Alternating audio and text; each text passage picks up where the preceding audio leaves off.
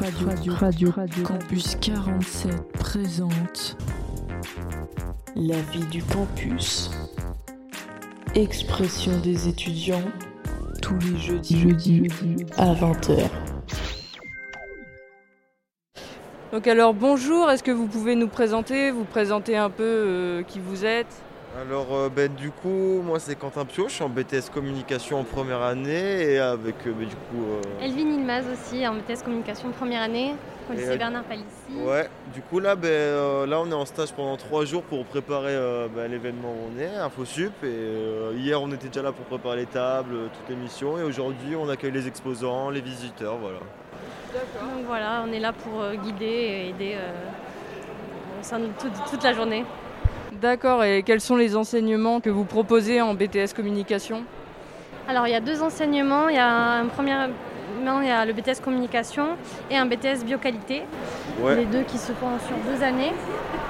Euh, ben oui, deux années où par exemple, ben, tout- pour nous le BTS communication, vu qu'on va vous présenter ça, nous pendant la première année on va avoir un stage de trois semaines de la période de février à mars et un de six semaines euh, de mai à juin. Et après on en aura encore pour la deuxième année un, dans quelle semaines également. Ouais. en, vers les novembre, c'est ça? Voilà. Voilà. C'est en fait pour allier en fait le côté euh, théorique et pratique. Et euh, en même temps, on mène aussi au sein du BTS des actions personnelles. Avec, euh, du coup, on fait des projets réels avec des vrais professionnels. Et euh, voilà, c'est rentre Ouais, aussi c'est dans. vraiment un BTS professionnalisant. je pense C'est que- ça, ouais, c'est ça. exactement ça. Ouais. Et est-ce que vous pouvez nous expliquer ce qu'il y a comme débouché Qu'est-ce que ça peut déboucher un BTS com Alors, l'idéal, ce serait de faire une poursuite d'études, de faire un bachelor ou une licence professionnelle. Les professeurs ils nous motivent vraiment à poursuivre les études parce que le secteur de communication c'est vraiment quelque chose de chargé, donc trouver des métiers euh, vraiment spécialisés. Donc, voilà. Après, suite euh, du coup au, au bachelor, etc., on peut euh, avoir des métiers comme le community management, chef de projet, euh, on peut travailler en relations presse, on peut partir en école de journalisme, enfin directeur artistique, enfin ça dépend euh, le, le secteur Ouais, d'activité sur lequel ouais. on veut se spécialiser. La communication de toute façon, c'est un secteur euh, très diversifié, donc il y aura tellement de métiers euh, disponibles, mais euh, en vrai on va je dire ça apprend les bases, mais ça prend une généralité on va dire ça. BTS quoi. On peut aller partout du coup. Dans le secteur de la communication. Oui, quoi. Sur beaucoup de métiers, je voulais dire. D'accord, bon bah écoutez, merci euh, d'avoir euh, bien voulu qu'on vous interviewe. Merci beaucoup à vous, euh, Radio Campus 47, euh, de nous avoir interviewés. Ouais. Merci. Alors bonjour, est-ce que vous pouvez vous présenter un peu? Alors, on est deux étudiantes du BTS Bioqualité, donc au lycée Bernard Palissy à Agen. On est en première année. Euh, On a fait un bac euh, différent toutes les deux. Donc moi j'ai fait un bac STAV et elle a fait un bac général. général, euh, option euh, physique SVT. Et euh, est-ce que vous pouvez nous dire un peu quels sont les enseignements qu'on apprend à lycée Bernard Palissy?